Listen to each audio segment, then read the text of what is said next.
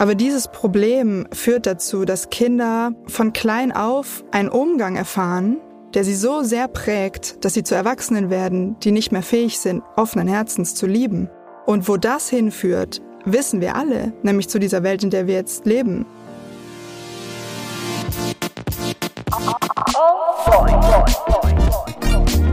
Oh boy. Zwei Mütter, zwei Söhne, viele Fragen. Ein Podcast mit Turit Reinecke und Mushta Scherzada. Hallo, meine liebe Mushta. Wie geht es Hallo, dir? Hallo, meine liebe Turit. Mir geht's gut. Und äh, ich würde heute gerne mal mit dir über Gefühle sprechen. Boah, jetzt fällt sie direkt mit der Tür ins Haus, ja. ne? Ist das okay für dich? wow.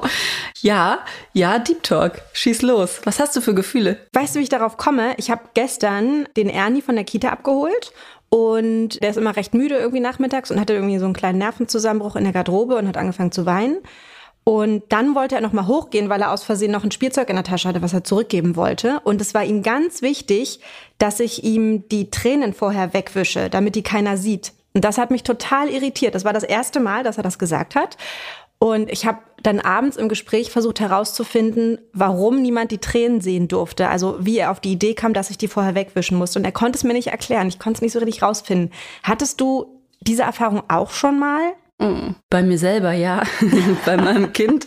Nee, der ist da noch so völlig ein offenes Gefühlsbuch, möchte ich sagen. Der, der, der, der lässt fühlt alles, alles, frei nach vorn raus. Ja, was ich dann wiederum manchmal etwas überfordernd finde. Aber die Erfahrung hatte ich noch nicht. Ich hätte gedacht, auf jeden Fall, dass das irgendwann kommt. Ich hätte aber gedacht, dass es ein bisschen später kommt. Richtig, ich nehme mich auch. Ich war auch sehr überrascht und ich werde auch nicht aufgeben, herauszufinden, wie er auf die Idee kam, dass das niemand sehen darf.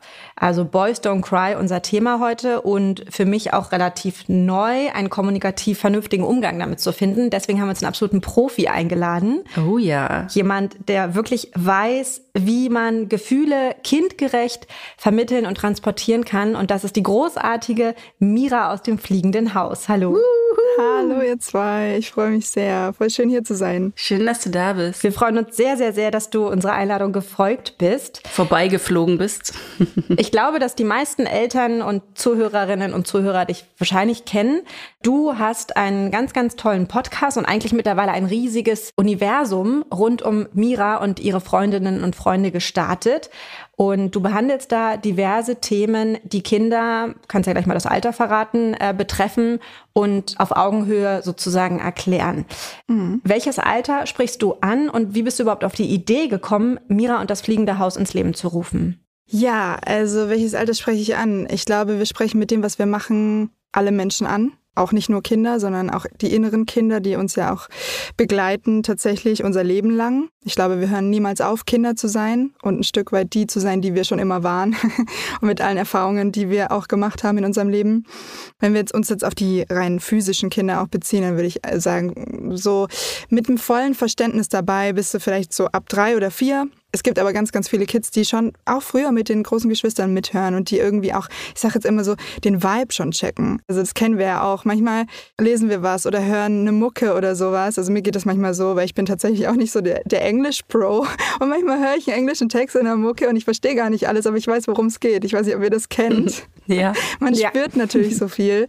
Und ich glaube, bei den Kindern ist das ähnlich. Also ich kriege oft Rückmeldungen von kleinen Kindern wirklich auch schon mit zwei oder sogar auch anderthalb, die super, super gerne Mira hören, die, die dann irgendwie das auch wählen vor anderen Hörspielen, weil dann Vibe oder ein Subtext auch drin steckt, den du nicht kognitiv erfassen musst unbedingt, aber grundsätzlich Zielgruppe ist einfach der Mensch an sich, egal welchen Alters, genau. Und wie ich auf die Idee gekommen bin, ich sag mal so, diese Themen, die wir behandeln, die begleiten mich schon mein Leben lang. Ich mache mir schon immer sehr, sehr viele Gedanken über die Welt an sich und über die Menschen und wie wir miteinander umgehen und mir ist relativ schnell klar geworden in meinem Leben, dass viele unserer, ich nenne es jetzt mal Probleme auf dieser Welt daher rühren, dass wir mit unseren Kindern nicht auf Augenhöhe umgehen und wir einfach ein adultistisches Problem haben auf unserer Welt. Also für alle, die mit Adultismus nichts anfangen können, vielleicht eine kurze Erklärung. Es geht äh, bei Adultismus darum, dass Kinder an sich diskriminiert werden, einfach weil sie Kinder sind, einfach weil sie jünger sind, weil sie kleiner sind. Und das ist so tief steckt das so tief in uns drin und wird von Generation zu Generation weitergegeben, dass es viele Menschen als völlig normal ansehen. Aber dieses Problem führt dazu, dass Kinder von klein auf einen Umgang erfahren, der sie so sehr prägt, dass sie zu Erwachsenen werden, die nicht mehr fähig sind, offenen Herzens zu lieben. Und wo das hinführt, wissen wir alle, nämlich zu dieser Welt, in der wir jetzt leben. Und dieser Umstand, der wurde mir relativ früh klar, ich glaube schon als Kind, und wurde mir dann immer klarer, auch in der Jugend und mit dem, womit ich mich beruflich dann beschäftigt habe auch. Und so diese Ahnung, die ich immer hatte, wurde dann äh, gefestigt mit, mit Wissen, auch mit Erfahrung im, im pädagogischen Bereich. Und dann dachte ich irgendwann so, okay, krass, wir, wir dürfen und müssen da eigentlich was tun. Und dann war das tatsächlich so ein bisschen äh, Zufall, weil ich hab, wurde dann selber irgendwann Mutter habe dann auch gemerkt, äh, dass viel Theorie äh, irgendwie geil ist, aber dass da sehr viel mehr dazu gehört im familiären Umgang als diese Theorie. Also ich habe vorher schon, schon in unserem Vorgespräch gesagt, so ich war die beste Mutter, bevor ich selber Mutter war. Mhm. so. Wir alle, weil wir du, alle. Ja, ja, weil du dann merkst, so okay, krass, äh, weil dieser, dieser Adultismus, von dem ich gerade sprach, das ist ja nichts, was wir uns aussuchen. Das ist ja nichts, was wir machen, weil wir böse Erwachsene sind, die Kinder unterjochen wollen, sondern das ist etwas, das ist ein Schmerzthema in uns allen. Und das kommt hoch, wenn wir Eltern werden. Mal mehr, mal weniger. Und das ist mir natürlich auch passiert. Und dann habe ich gemerkt, oha, krass. Und wie komplex ist es eigentlich? Es ist mega komplex.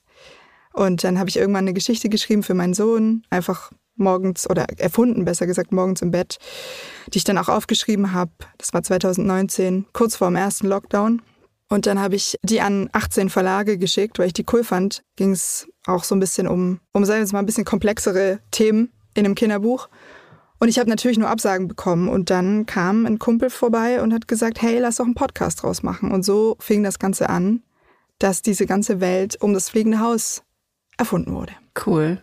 Eine richtig, richtig tolle Welt ist das. Und was ich besonders schön daran finde, wie du schon gesagt hast, das richtet sich ja nicht nur an die Kinder. Ich glaube, auch die Eltern können ganz viel lernen, weil die ja auch alle ihren Rucksack mitbringen. Wie du auch gerade richtigerweise gesagt hast, Turit und ich haben uns auch schon regelmäßig über unsere eigenen Rucksäcke aus der eigenen Kindheit ausgetauscht.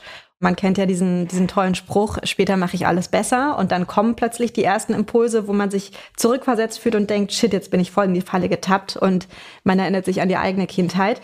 Äh, wie sehr hat dir das geholfen, dass du dann in dem Moment auch ein Kind zu Hause hattest im Sinne von, sind die Themen entstanden, weil du zu Hause darüber gestolpert bist? Oder hast du die Themen mitgenommen und dann mit deinem Kind besprochen und daraus auch so ein bisschen Input für die Hörspiele und für Mira generieren können sozusagen? Mm, ich glaube, eine Mischung aus allem Möglichen. Ich glaube, es war teilweise eine Antenne, die ich in, in mich selbst ausgestreckt habe. Also vieles in diesen Folgen ist einfach mein, mein, mein persönlicher Prozess. Also für sehr viele Folgen ist ein Thema, das mich in diesem Moment beschäftigt hat und wo ich gesagt habe, ähm, okay, da habe ich Bock irgendwie was drüber zu machen oder da mache ich gerade selber eine Erkenntnis. Zum Beispiel die Folge über das Thema Wut. Das war eine Zeit, in der ich tatsächlich sehr wütend war und das ist viel, viel ist autobiografisch. Und dann gibt es halt eine Geschichte über, keine Ahnung, wie, wie Mira im fliegenden Haus irgendwie 75 Socken gleichzeitig mit den Füßen versucht aufzuhängen, während sie Suppe kocht und das so macht und dieses und daraus eben wütend wird. Ne? Und im Endeffekt ist das Story of my life, also teilweise sehr, sehr orientiert an mir selbst äh, und meinen eigenen Prozessen, sonst würde es auch gar nicht gehen. Also alles, was ich schreibe und alles, was ich erzähle, ist immer etwas, was ich nicht aus der Theorie heraus formuliere, sondern immer etwas, was ich in diesen Schreibeprozess auch wirklich durchlebe oder erfassen kann, wirklich spüren kann. Oder eben Menschen kamen auf mich zu und hatten Bedürfnisse nach gewissen Folgen.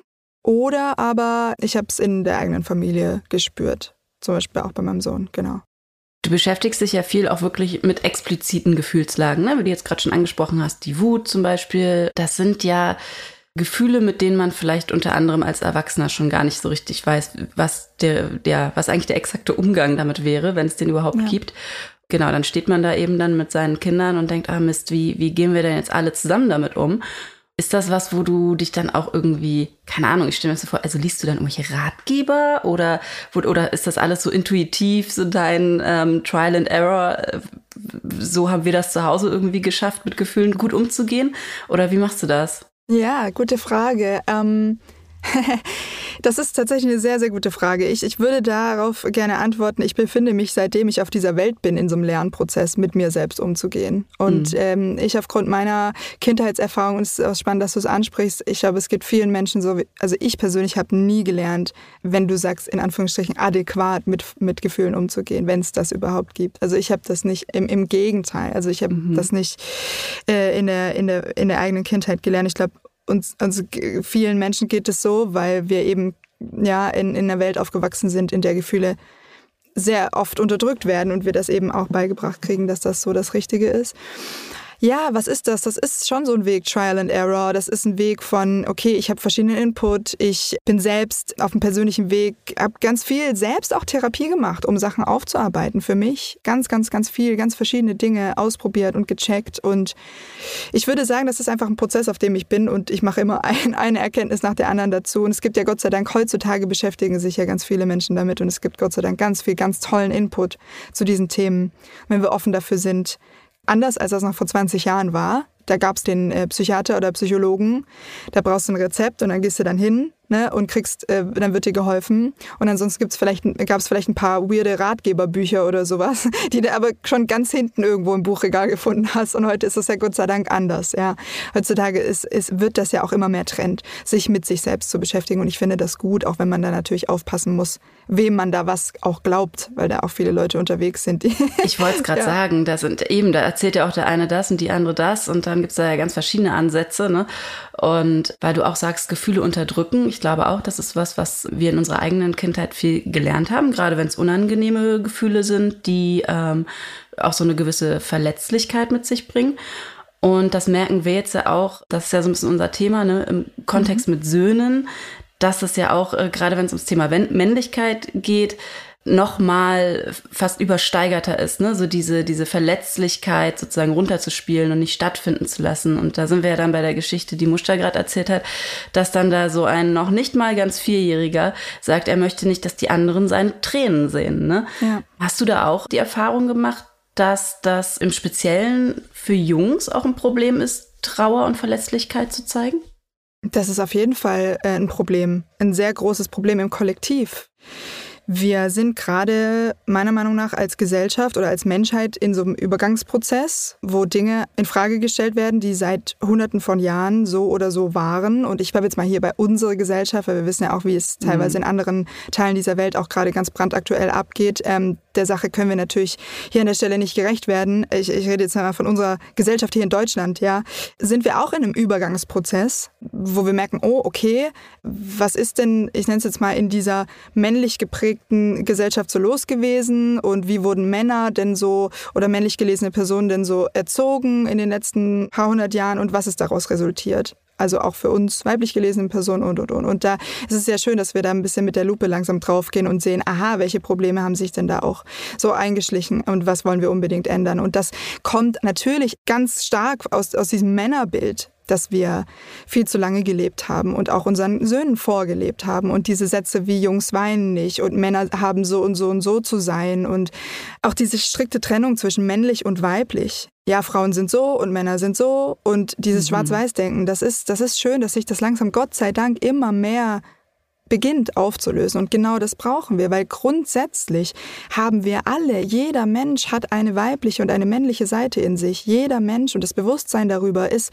leider noch viel, viel zu klein. Und das, was passiert ist, ist, dass viele männlich gelesene Personen schon in der Kindheit ihnen diese weibliche Seite abgesprochen so wird. Abgesprochen wird, genau. Mhm. Und sie sie irgendwann nicht mehr spüren und da ein ganz großer Schmerz auf der weiblichen Seite liegt. Und übrigens, also ihr sagt Bescheid, wenn, wenn das zu komplex oder zu deep wird, aber das ist meiner Meinung nach auch der Grund, warum viele Männer oder männlich gelesene Personen grundsätzlich ein Problem haben, Frauen auf Augenhöhe zu begegnen, weil sie ihre eigene weibliche Seite abgelehnt haben. Es ist alles innen wie außen.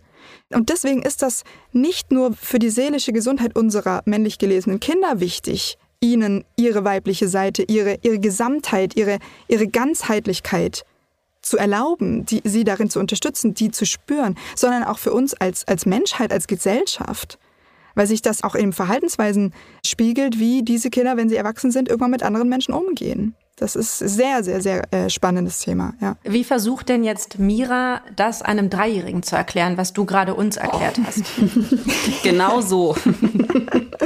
das finde ich cool, weil äh, gut, dass du es ansprichst, weil ich bin tatsächlich gerade dabei, beziehungsweise habe vor, hab vor, bald eine Folge genau zu diesem Thema mhm. zu machen, dass wir alle männlich, weiblich und auch vieles, vieles mehr, ähm, aber wenn wir mal im, im spirituellen Yin-Yang äh, in der Denke so ein bisschen äh, äh denken, äh, denken, dass wir auch eine Bipolarität in uns tragen als Menschen. Äh, da habe ich voll Bock, das, das in der Folge demnächst auch mal zu verpacken. Mm, ich glaube, ich würde ein Bild malen ne, von einer Kugel, die, die zwei Seiten hat und die in uns allen äh, lebt. Und ich würde die beschreiben und ich würde das bildlich greifbar machen und ich würde eine schöne Geschichte dazu schreiben, wie vielleicht Figuren aus dem fliegenden Haus sich so oder so verhalten und jemand von außen das vielleicht als besonders männlich, besonders weiblich oder irgendetwas bewertet. Also diese Folgen gibt es ja auch schon oder auch Bücher von uns, wo es ums Thema Geschlechterdiversität geht beispielsweise. Also in unserem Buch Farben sind für alle da, geht es darum, dass Liv, das ist ein, ist ein Nachbarskind aus, aus dem fliegenden Haus, in der Schule ist und mitbekommt, wie ein, wie ein Kind ausgelacht wird, das rosa Schuhe anhat. Das ist ein mhm. männlich gelesenes Kind. Sie macht sich auf den Weg ins fliegende Haus und fragt sich, oh Gott, äh, was, was ist da passiert und warum ist das so? Und ist das wirklich so, dass Jungs kein rosa tragen dürfen? Und kommt dann ins fliegende Haus und da ist gerade eine Szenerie, wie unser Rapper Mäuserich, der definitiv auch äh, männlich gelesen ist, auch von einem Rapper gesprochen wird, auf dem Dachboden in einem Tütü rumtanzt und, und äh, Ballettfußball spielt. So. Und sie erstmal so, hä? Jetzt check ich gar nichts mehr. Warum ist das, also was ist hier ja. los? Und also ich glaube, du kannst Kindern sehr, sehr viel, sehr, sehr geil erklären, wenn eine coole Geschichte drumherum gestrickt ist, die, sich, die ihrer aktuellen Lebensrealität irgendwie nahe kommt oder die sie auch spannend finden, ja. Dann ist jetzt immer, also wenn wir jetzt über Gefühle sprechen und darüber, okay, ähm, es ist toll, dass wir, wie du sagst, eine Kugel sind und es mehrere Aspekte gibt und das ist eigentlich das, wo wir hinwollen. Jetzt ist natürlich dann immer die Frage, wie begegnen wir als Eltern oder als Gesellschaft oder als Erwachsene oder wie auch immer Kindern diesem Gedanken entsprechend. Also wie können wir Kinder dazu ermutigen, sich ja am Ende angreifbar mhm. zu machen. Ne? Es ist ja nun mal so, ne? wenn man da jetzt einem kleinen Jungen erzählt, das ist ganz okay, dass da deine Tränen laufen. Und äh, trotzdem kommen dann vielleicht andere Kinder und hänseln ihn mhm. deswegen. Ne? Wie, wie gehen wir damit um? Wie können wir Kinder dann irgendwie stärken und auch vielleicht manchmal entgegen der Reaktion einer Gesellschaft ähm, dazu ermutigen, sich weiterzuentwickeln und da einen Schritt voranzugehen?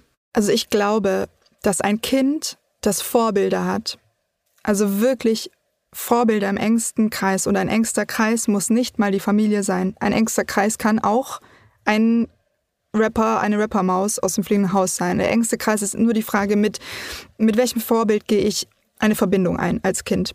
Also bei mir war das Pippi Langstrumpf zum Beispiel, das mein, oder, oder Bibi Blocksberg oder sowas. Ne? Also ihr kennt das wahrscheinlich auch, dass dann da, also man, also Kind hast du eine Verbindung zu, zu Menschen müssen ja manchmal gar nicht mal so wahnsinnig nah sein. Es können sogar auch Fabelwesen oder fiktive äh, Figuren sein. Aber solange ein Kind ein Vorbild hat, das ihm nah ist, wo es erfährt, was geht, was möglich ist, wie sich das richtig anfühlt äh, und im Sinne von gar nicht bewertend richtig, sondern wie sich das gut in meinem Herzen anfühlt, dann dürfen wir vertrauen, dass egal was die Gesellschaft macht, das Kind das schafft. Da glaube ich mhm. ganz fest daran. Und das bedeutet auf deine Frage, äh, um auf deine Frage einzugehen, solange dein Kind ein Vorbild hat, das ihm zeigt, dass Gefühle okay sind, und zwar nicht durch Worte und hohles Gequatsche, sondern durch Taten und Verhalten, eigenes Verhalten, durch den eigenen Frieden mit den eigenen Gefühlen, dann musst du im Endeffekt gar nichts machen. Und da kommen wir jetzt zu Krux, weil das ist das Schwierigste. weil, weil wir ja selber, und da kommen wir wieder zum Anfang, weil wir ja selber so erzogen wurden, dass unsere Gefühle nicht okay sind. Und wir sind alle so kleine, verdammte Perfektionisten geworden und versuchen irgendwie ein Bild von uns abzugeben und so. Und wer ist denn wirklich real und authentisch, auch selbst in der eigenen Familie? Wie oft kriege ich die Frage gestellt, hey Mira, ist es okay, vor meinem Kind zu weinen? Natürlich, Mann. Und dann wundern wir uns, warum die kleinen Jungs in der Kita stehen. Also, ne, also nicht, dass das jetzt auf dich persönlich ja, ja. gemünzt ist, Muscha, aber diese Geschichten wiederholen sich ja. Also wenn du deinen eigenen, ich nenne es jetzt mal Frieden mit deiner Wut nicht geschlossen hast und nicht an einem Punkt angelangt bist, wo du fühlst, okay, meine Wut ist, ist nicht bösartig, dann fällt dir das so schwer, einem Wutanfall deines Kindes zu begegnen, weil dein Kind dir deinen eigenen Unfrieden mit deiner eigenen Wut spiegelt in dem Moment und du willst es einfach nur loswerden und sei jetzt bitte ruhig, weil du innerlich so du bist getriggert und das hat nichts mit deinem Kind zu tun. Und deswegen helfen so hohle Floskeln, wie alle Gefühle sind, okay, ist es schon cool, also auf jeden Fall. Und ich will hier auch definitiv nicht zu einen hohen Anspruch ansetzen, weil wirklich in Frieden mit den eigenen Gefühlen zu kommen, ist ein Prozess, der darf ein Leben lang dauern. Lebensaufgabe, ja. ne? Ja. Aber ich glaube, es geht darum, dem Kind transparent zu zeigen, auf welchem Weg wir hier alle sind. Und das ist vielleicht ein cooles Vorbild. Und es ist völlig okay, wenn ich mit meiner eigenen Wut nicht cool bin. So, es ist auch völlig okay, wenn das Kind das mitbekommt. Aber ist die Frage, spiele ich dann ein Schmierentheater auf und verstecke mich und meine Gefühle und meine Prozesse vor dem Kind? Oder nehme ich das Kind auch kindgerecht mit in meinem Prozess und zeige auch, ey, sag auch, ey, ich war gerade so wütend, ich wusste gerade nicht, wie ich damit umgehen kann. Und da habe ich vielleicht auch was Blödes gesagt und es tut mir total leid. So. Also es gibt, glaube ich, Möglichkeiten, uns nahbarer zu zeigen unseren Kindern. Und das hilft, weil die Kinder spüren, dass das der Herzensweg ist. Und selbst wenn dann ein Kind im Kindergarten kommt und, und mit dem Finger zeigt und auslacht, dann ist es möglich, darüber natürlich auch wieder ein Gespräch zu führen, was dem Kind dieses Verhalten wiederum erklärt. Und das ist das Schöne, weil ich so viele Zuschriften kriege von HörerInnen, die genau davon berichten, dass Kinder dann im Kindergarten stehen und sagen, das ist okay, wenn du jetzt lachst, aber ich weiß, alle Gefühle sind okay. Also die das für sich auch dann reproduzieren können und das wirklich spüren können und das ist mega cool. Ich glaube auch so aus eigener Erfahrung, mein Sohn hatte eine Zeit lang, als er von der Krippe in den Elementarbereich gewechselt ist, war das natürlich alles super viel für ihn und er hatte immer beim Abholen die heftigsten Wutausbrüche und Wutanfälle vor der Kita, wo alle anderen Eltern und Kinder standen. Und ich hatte das Gefühl, bei ihm war es einfach am stärksten. Und ich fand das nie schlimm. Also im Gegenteil, ich habe irgendwie ihn als Person gesehen und deswegen ist es auch, glaube ich, das, was du so von Adultismus sagst. Und ich glaube auch, dass es da oft ein Problem ist, dass wir in dieser Gesellschaft immer so angepasst und konform sein wollen. Und ich glaube, dass viele Eltern sich dann auch schämen, wenn das Kind so ausrastet in der Öffentlichkeit. Für mich ist Scham in dem Moment so das letzte Gefühl, auf das ich kommen würde, sondern ich will einfach nur, dass dem Kind wieder gut geht in dem Moment.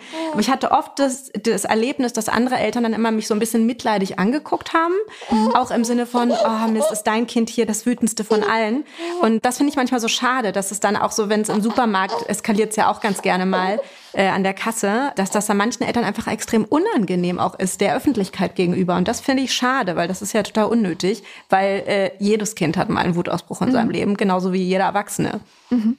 Also diese Angepasstheit mal abzulegen als Erwachsener würde, glaube ich, auch helfen, dass man sich einfach nicht schämt in dem Moment. Auf jeden Fall. Was da auch hilfreich ist, sich mal zu überlegen, was hängt denn da noch in den Köpfen? Also was haben wir denn als Kinder teilweise gesagt bekommen?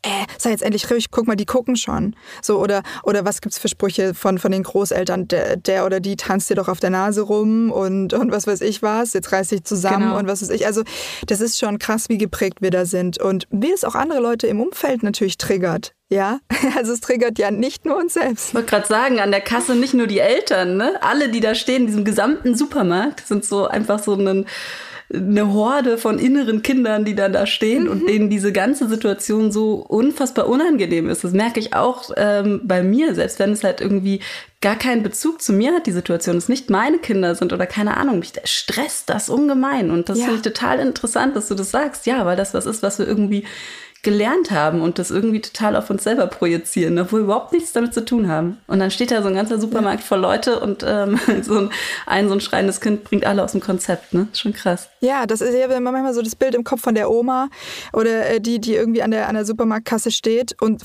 also da kommt so ein verächtlicher Blick, ne? So ein verächtlicher Blick im Sinne von, sie haben ja ihr Kind überhaupt nicht im Griff und so.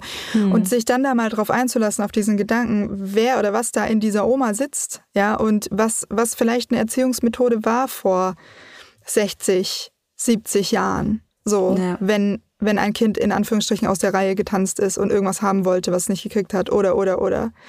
Das ist so krass. Und wie sich da, genau, von einer Generation zur anderen, also das ist natürlich das Thema, ne, das weitergibt, diese innere Verhärtung unseren Gefühlen gegenüber. Das ist schon schön, dass wir uns da immer mehr auf den Weg machen, das, das anzugucken. Ja, und wichtig ist natürlich auch zu wissen, wie du schon sagtest, in der Theorie klingt das alles immer super.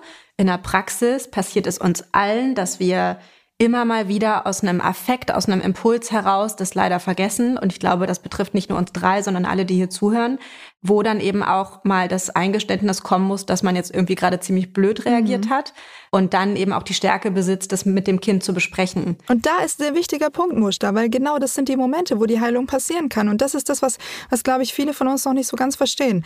Und das ist auch das, was ich problematisch finde an manchen, nur manchen Erziehungsratgeberprogrammen oder oder. Also es ist ja viel dieses bedürfnisorientierte Elternschaft und friedvolle Elternschaft und so. Und ich feiere das alles mega ab. Nur eine Sache ist ganz wichtig zu checken für uns alle, dass Heilung in dem Moment passiert, in dem genau solche Situationen passieren.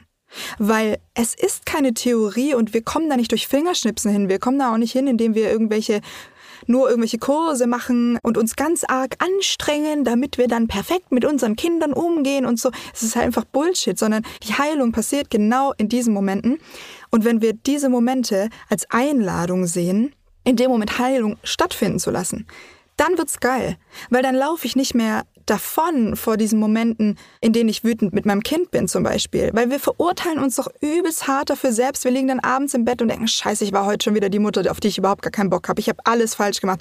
Ich bin wie geworden wie meine eigene Mutter und so. Also, oder wie mein eigener Vater oder was auch immer. Wir kennen diese Selbstvorwürfe, die wir uns machen, weil wir diesem Bild hinterherlaufen und denken, oh Gott, wo finde ich nur diesen Knopf, auf den ich drücken kann, damit ich endlich diesem Bild von mir selbst entspreche, das ich mir da irgendwo zusammengereimt habe. So. Und dieses Bild ist gut, weil das natürlich auch unser Leid Bild sein darf. Nur mit dem Unterschied, dass der Prozess genau in diesen Momenten passiert. Genau in dem Moment, wo du vor deinem Kind stehst und gerade keine Ahnung, welche Gedanken hast oder auch Worte aus dir herauskommen, für die du dich im Nachhinein in Grund und Boden schämst. Das ist der Moment, in dem wir die Wahl haben, Dinge anders zu machen. Und da meine ich nicht unterdrücken, sondern Gefühle zeigen. Dich zeigen, deinem Kind, endlich die Verbindung mit deinem Kind. Ich meine, es ist dein Kind. Es ist nicht dein Chef. So, es ist niemand, der, von dem du irgendeine Rolle spielen sollst, sondern es gibt keine Gefahr in diesem Gefühl, in diesem Moment. Und wenn du merkst, okay, krass, das ist, darf ein Prozess sein, aber wenn du irgendwann in der Lage bist zu sagen, okay, fuck, ich spüre diesen Kloß im Hals und dann schaffe ich es vielleicht, das zu verbalisieren meinem Kind gegenüber und zu sagen, oh mein Gott, ich bin gerade so wütend. So, ich bin gerade so wütend, ich bin gerade in Not. Guck mal, ich habe ein krasses Gefühlegewitter in mir und so. Und natürlich dürfen wir das vorbereiten und uns da vielleicht mal irgendwas zurechtlegen, was wir dann in so einem Moment sagen können oder so. Aber dann kann die Heilung passieren. Und ohne diese Momente könnte sich ja gar nichts verändern. Und deswegen, das finde ich so wichtig, weil es geht nicht um Vermeiden, sondern es geht ums Durchgehen. Ich, ich sage immer so, der einzige Weg raus ist der Weg durch. Es wird sich sonst nichts verändern. Und das würde ich gerne also den Menschen auch mitgeben, die das vielleicht gerade hören und die auf so einem Selbstoptimierungstrip ein Stück weit sind. Heißt diese Momente willkommen. Freut euch auf den nächsten Moment, wo ihr durchtillt mit euren Kindern, weil das ist ein Geschenk eigentlich. So. Yay. eigentlich. So. Ja, ja. Und das ist auch das tatsächlich in diesen Momenten lernen dann auch die Kinder. Genau das, weil das ist Vorbild sein. So. Und dann lernt man ja auch irgendwie gemeinsam, wie du sagst, den Weg da wieder rauszufinden, ne? Weil wenn man das jetzt natürlich sich irgendwie überspitzt überlegt, kann ja nun auch nicht das Ziel sein, dass wir jetzt den ganzen Tag immer nur voreinander stehen und alle irgendwelche Gefühlsausbrüche in alle möglichen Richtungen haben und kein gerader Satz mehr gesprochen wird, ja. sondern ja, wie du sagst, der Weg äh, raus ist der Weg durch. Und das glaube ich, man kann nur lernen, aus Gefühlsschieflagen oder Extremlagen wieder rauszukommen, indem man das halt irgendwie, ja, indem man lernt, damit umzugehen. Ne? Das ist sehr, ja, sehr weise, liebe Mira, was du da erzählst. Danke. Ich glaube, es ist, ähm, es ist auch natürlich kein Freifahrtsschein, jetzt alles am Kind auszulassen. Also das will ich auch der Verantwortung halber einfach auch nochmal dazu sagen. Es geht hier nicht darum, zu legitimieren, wenn erwachsene Personen, die die Verantwortung haben. Zwei Dinge sind da ganz wichtig. Selbstverständlich müssen wir, wenn wir ähm, gute, in Anführungsstrichen, Eltern sein wollen, müssen wir unserer Verantwortung nachkommen, uns um unsere Themen zu kümmern. So, auf jeden Fall. Und das hatte ich ja auch vorher schon gesagt, es gibt ja Gott sei Dank ganz viele Angebote. Ich glaube, dass viel, viel mehr Menschen eigentlich, ich sage es mal, Hilfe bräuchten, um mit Dingen in sich selbst klarzukommen, als wir uns so flächendeckend eingestehen. Und es ist einfach keine Schmach oder, oder kein nichts Negatives, sich Hilfe zu suchen. Und ich möchte äh, euch alle dazu einladen, das zu tun. Hätte ich das nicht gemacht, wäre ich niemals der Mensch, der ich heute bin. Und ich glaube, das ist super wichtig. Und das zweite mega wichtige ist, unsere Kinder haben niemals die Verantwortung für unsere Gefühle. Und das ist auch so ein Ding. Wie oft wird die Schuld auf die Kinder abgewälzt und da kommen Dinge wie, ja, ich bin jetzt so wütend, weil du, keine Ahnung, meinen Stift kaputt gemacht hast oder weil du das und das gemacht hast oder weil du ja immer noch nicht auf mich hörst. Also ich würde euch alle, die hier zuhören, einladen dazu, in so eine Eigenverantwortung zurückzukommen. Unsere Kinder sind die pure Unschuld. Punkt. Und egal wie sie sich verhalten, ganz egal, es ist ein Spiegel dessen, in welcher Familie sie, sie sind und wie wir auch mit ihnen umgehen. Das ist einfach so. Das ist ganz, ganz wichtig. Und mit Gefühle zeigen als Eltern will ich damit eben sowas nicht legitimieren. Und gleichzeitig darf es auch in Momenten passieren. Aber dann dürfen wir im Nachhinein die Verantwortung dafür wieder, wieder zurücknehmen. Ich würde gerne noch mal einmal kurz über die Rolle eines Vaters sprechen. Also wenn wir jetzt von diesem klassischen Familienmodell ausgehen, Mutter, Vater, Kind.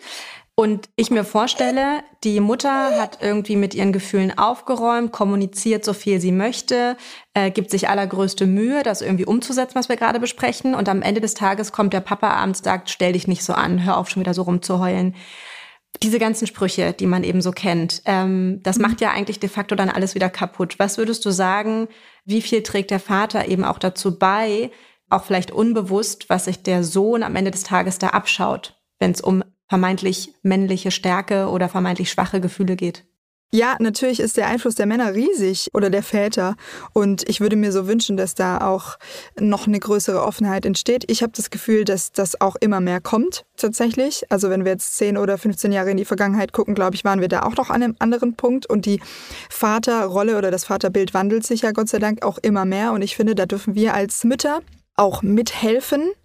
Und gleichzeitig ist das sehr schwierig, weil Eigenverantwortung ist key so. Also ähm, es führt oft zu Konflikten, weil die Mutter dann versucht, dem Vater etwas aufzudrücken sozusagen. Und ich habe das Gefühl, dass viele Mütter so mh, mm, in so einer Zwickmühle stecken zwischen, ich möchte die Verantwortung für mein Kind übernehmen und ich möchte auch, dass in Anführungsstrichen ordentlich mit meinem Kind umgegangen wird oder nach meinen neuen Erkenntnissen oder so. Und gleichzeitig will ich keinen Stress mit meinem Partner oder will ich, will ich ihm nicht sagen, ich weiß es besser als du und so. Das ist, glaube ich, eine sehr, sehr komplexe Situation in vielen Familien. Ich sag mal so, es gibt einen Unterschied, also wenn wir jetzt, wenn ich jetzt mal Mütter adressiere hier an der Stelle, es gibt einen Unterschied zwischen fordern, meckern, betteln und einladen. so. Es gibt einen ganz massiven Unterschied zwischen diesen Dingen. Mhm. So, das bedeutet, ich habe das Gefühl, vielleicht als ein kleiner Lifehack, dass auf eine Einladung ganz anders reagiert werden kann als auf diese anderen Dinge. Und vielleicht geht es darum, mal zu gucken, was brauche ich denn als Mama, um meinen Partner wirklich einzuladen, ihn als auf Augenhöhe zu sehen und nicht da diesen Muttermove zu bringen und um ihm das Gefühl zu geben, ja, ich, also ich weiß es besser als du und, und, und, und, und, weil da oftmals natürlich so ein übelster Widerstand kommt. Eine Einladung auszusprechen ist meiner Meinung nach extrem wichtig und das ist auch unsere Verantwortung als Mütter, wenn wir zum Beispiel sehen, dass, dass die Väter mh, ja ihren Schmerz auf die Kinder projizieren oder, oder, oder. Finde ich ganz, ganz wichtig. Und es gibt auch da Angebote, die man in Anspruch nehmen kann. Wichtig ist auch da wieder Verständnis zu haben, glaube ich, für, für den Vater, weil alles, was, was aus dieser Geschichte kommt, ist ja wirklich eine total verletzte innere Kind-Situation bei dem Papa. Und wir haben ja vorher schon drüber gesprochen, wie wir oder wie viele männlich gelesene Personen als Kinder leider aufgewachsen sind. Und das wird eben weitergegeben und weitergegeben und weitergegeben. Und wenn ich das erkenne als Partnerin, dann kann ich einladen und dann kann ich vielleicht schauen, okay, erstmal mir Zeit dafür nehmen, das nicht in einem, in einem emotional aufgeladenen Moment zu machen und zu gucken, okay, ich kenne im besten Fall meinen Partner ganz gut. Wie kann ich denn so ein Gespräch irgendwie ein, einleiten, dass ich im besten Fall irgendwie an dieses innere Kind da mal andocken kann oder, oder auch ähm, da eine Verbindung für ihn spürbar herstellen kann, weil viele, viele Väter haben sich auch wie abgeschnitten von der eigenen Kindheit oder sehen nur noch das Gute oder also es ist so eine, so eine bisschen so eine Verdrängung stattgefunden hat. Ja, so also traumatisch teilweise auch, ne? Mhm. Richtig. Mhm. Mhm. Und da vielleicht auch mal in Gespräche zu gehen, eher Fragen zu stellen. Hey, wie war das bei dir eigentlich? So, und dann einfach mal nur die Tür aufzumachen. Wie war das bei dir damals? Angebote zum Gespräch zu machen, ohne gleich zu kommen mit du musst aber, weil wisst ihr, was da passiert, das ist auch ein, ein interessanter Kreis, der sich da schließt. Viele Männer haben krasses Muttertrauma ein mhm. krasses Muttertrauma. Und wenn wir dann als jetzige Mütter und als Partnerinnen kommen und mit demselben Wording und mit derselben Scheißenergie da reingehen, was soll denn passieren? Dann sind die Männer auf einmal wieder zwölf. So, danke, genau. Und dann so, ey, du hast mir gar nichts zu sagen. Ich mache das, das ist mein Kind, das mache ich, wie ich will. Und, und, und, und, und dann, die reden dann gar nicht mehr mit uns, sondern mit ihren Müttern. Mhm, und das recht. ist so ein Ding. So, das ist halt, das passiert so oft. Und deswegen sollten wir uns da zumindest drüber gewahr sein, eventuell, dass das passieren kann und vielleicht auch die Antennen schärfen und sagen, oh shit, wenn wir da nämlich drin sind, dann okay, dann, dann kann hier gar nichts mehr laufen. So. Eher zu sagen, okay, mh, hm, natürlich geht es nicht darum, ich sage jetzt mal, die bessere Mutterrolle für den Partner einzunehmen, ganz klar, darum geht es ja auch nicht. Aber ich als liebende Partnerin kann schon schauen, was, was kann ich ihm denn aus Liebe schenken, was er eventuell damals nicht bekommen hat. Und wenn er damals vielleicht niemand hatte, der interessiert war an den Gefühlen, dann sind wir es jetzt halt mal. Also mhm. auch das darf ein Prozess sein. Wichtig ist da natürlich, okay, es gibt klare Grenzen meiner Meinung nach. Also wenn es wirklich in Form von, von Gewalt oder auch wirklich verbaler Gewalt passiert, dann wäre ich, das ist aber nur meine persönliche Meinung, nicht mehr mit der Person zusammen, wenn sich das nichts ändert. Und ich bin, ich persönlich bin der Meinung, dass ähm, Kinder dann in so einem Fall besser dran sind. Also ich könnte das nicht mittragen, ne? wenn das ja, massiv absolut. ist, auf jeden Fall. Alles andere, an dem kann gearbeitet werden. Aber wie gesagt, Einladung ist key. Und Einladung ist halt immer bedingungslos. So, dann musst du damit rechnen, dass da halt ein Nein kommt und das musst du auch dann in dem Fall akzeptieren. So mhm. heißt aber auch, dass wir dann selber entscheiden können, was machen wir dann damit. Also wenn mein Partner mir sagt, nein, ich habe keinen Bock auf deinen bedürfnisorientierten, friedvollen Kackweg, weil ich will in dieser, in dieser äh, schrecklichen Welt bleiben, auf gut Deutsch, weil ich mich nicht traue, ich traue mich den Schritt nicht raus, ich will mich nicht weiterentwickeln, dann wäre das für mich persönlich eben auch eine Partnerschaft, in der ich nicht sein will, weil ich mich persönlich auch weiterentwickeln will. Aber mhm. dann dürfen wir diese Entscheidung für uns selbst treffen. So. Also Mira, äh, hast du schon mal darüber nachgedacht, auch einfach direkt noch ein Elterncoaching mit anzubieten? Ey, ich habe so viele Sachen, die ich machen will und ich weiß nicht, was. Ja, okay, du kannst dich nicht zweiteilen, aber äh, schick, mal, schick mal ein Newsletter, wenn es soweit ist. ja, auf jeden Fall. Also du beschäftigst dich ja ganz offensichtlich unheimlich viel mit diesen ganzen Themen, die ja äh, ein gewisses Reflexionsvermögen voraussetzen. Das heißt, ich gehe jetzt mal davon aus, dass deine Zuhörenden alle sehr aufgeschlossen und selbstreflektiert sind. Aber ich bin mir sicher, dass auch eine Mira ganz oft denkt, oh boy. Und deshalb kommt jetzt hier der Facepalm der Woche. ja, tatsächlich denke ich das hin und wieder mal. Ich äh, denke äh, vor allem an eine Situation, die wir erlebt haben im letzten Jahr, als wir eine ganz bestimmte Folge veröffentlicht haben unseres Podcasts. Sie heißt Liebe ist für alle da. Und in dieser Folge verliebt sich äh, MC Peeps, unser richtig cooler sehr männlich gelesener Mäuse-Rapper auf einem äh, Musikfestival in Harry den Hamster, der auch männlich gelesen ist und der ein Rockmusiker ist und hamstermäßig auf der Bühne abhamstert so. Und MC Pieps steht so davor und bekommt Herzchen in den Augen und denkt sich krass so ja, es ist eine ultra, ultra sweete Love Story zwischen einem Mäuserich und einem männlichen Hamster und endet in einem Konzert äh, von Harry dem Hamster und der ganz klaren Message nach außen, Liebe ist für alle da. Und natürlich äh, beschäftigen wir uns in der Folge mit Homosexualität und erklären das den Kindern, dass das etwas ist, das völlig normal ist. Ja, und auf diese Folge, ich, ich muss ganz ehrlich sagen, mich hat's hart, hart äh, überrascht, äh, wie teilweise die Rückmeldungen auf diese Folge waren. Und da dachte ich mir schon so, okay, was geht? Äh, 2021 war das. Ähm, was geht? Wir sind 2021 und du kriegst echt Hassnachrichten, weil du mit Kindern über Homosexualität sprichst. Und das sollte für mich eigentlich selbstverständlich sein. Ist aber krass gewesen für mich zu sehen, wie, wie, wie, wie engstirnig und wie Angst zerfressen, weil am Ende ist es halt Angst, ja, teilweise die Menschen doch noch sind. Oh boy. Ja, damit rechnet man dann wahrscheinlich nicht, ähm, dass man, wenn man dann dieses Thema angeht, so viele Nachrichten bekommt, vor allem Hassnachrichten. Wie bist du denn damit umgegangen? Was, also hast du, bist du dann auf großen Lehrauftrag gegangen, was die Eltern angeht, oder was hast du dann gemacht? Für mich ist immer die Aufgabe, das Feedback der Außenwelt in mir irgendwie zu verarbeiten. Und ich sag mal, mittlerweile bin ich da an einem Punkt, an dem ich weiß, dass das auch für mich nie einfach so passiert. Und das, das, bedeutet nicht, dass ich das jetzt gut heißen will, dass Leute darauf nicht klarkommen, auf eine Folge über Homosexualität. Aber wenn mir sowas begegnet, dann bin ich natürlich erstmal hart getriggert und dann bin ich erstmal krass im Widerstand und dann tut mir das weh und dann bin ich übelst traurig und dann denke ich, fuck, fuck, fuck. Ähm, ja, bin ich persönlich getroffen, natürlich, ganz klar. Und dann braucht es vielleicht mal ein paar Stunden und dann geht mein persönlicher Prozess damit los und dann gucke ich, okay, was kann ich jetzt damit machen, um ins Mitgefühl zu kommen? Weil letztendlich ist es, das ist mein, mein Weg hier, auch in diesem Projekt und auch als Mensch. Ich möchte eine Veränderung erwirken auf dieser Welt, aber das geht meiner Meinung nach nicht, indem ich gegen etwas bin, sondern für etwas. Weil nur das meiner Meinung nach ein Weg sein kann, weil gegen etwas zu sein, hat die letzten paar hundert Jahre schon nicht funktioniert. So, weil sich immer mehrere Leute dann irgendwie gruppiert haben und die waren alle gegeneinander und haben im Endeffekt keine Lösung gefunden, ja. Ähm, und dementsprechend bringt das in dem Moment natürlich auch nichts, wenn ich dann gegen diese Menschen bin, die mir solche Hassnachrichten schreiben. Und ja, ich bin dann auch erstmal getriggert und übelst sauer und, und, und würde die am liebsten öffentlich an den Pranger stellen und, und sagen, guckt mal, was für bösartige Menschen und so. Und das, den Prozess dann zuzulassen, zu sagen, Moment, was geht in diesen Menschen vor? Das ist Angst. Es ist einfach Angst. Die haben Angst um ihre Kinder. Die haben wirklich Angst. Und Angst ist ein Gefühl, das wir alle kennen. Also, wie kann ich jetzt damit umgehen und, und, und, und wie kann ich meine Learnings draus machen, es eben nicht persönlich zu nehmen, darum, darum geht's. Ne? Das ist schon, schon, glaube ich, ganz, ganz wichtig. Also, Turit, ich weiß nicht, wie es dir geht, aber ich habe jetzt schon unheimlich viel gelernt in dieser Folge. Ähm, ich bin gar nicht hinterhergekommen mit Mitschreiben. Ich habe es auch schon auf dem Tisch liegen. Wie ist bei dir? Ja, nee, warte, warte. Ich muss noch kurz mein Mutti-Heft rausholen. Was schreiben wir denn da rein? Mira, du hast ganz oft das Wort Key benutzt heute. Also was ist Key? Und ich glaube, diese, diese Erfolgsfaktoren, die müssen wir jetzt nochmal zusammenfassen. Was war denn nochmal alles Key?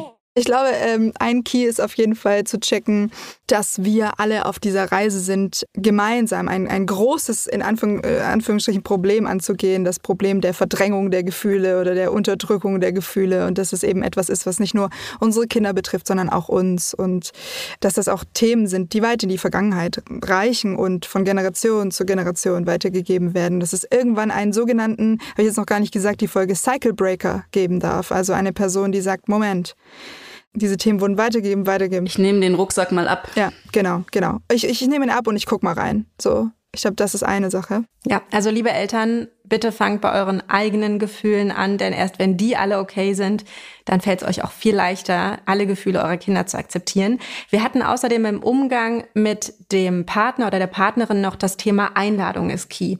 Das hattest du vorhin so schön ja. formuliert. Also nicht übergriffig sein, nicht kritisieren, nicht rummotzen, nicht überstülpen, was man selbst für Vorstellungen hat, sondern dazu einladen, darüber zu sprechen und auch mal in, gegenseitig in den Rucksack zu schauen, sozusagen.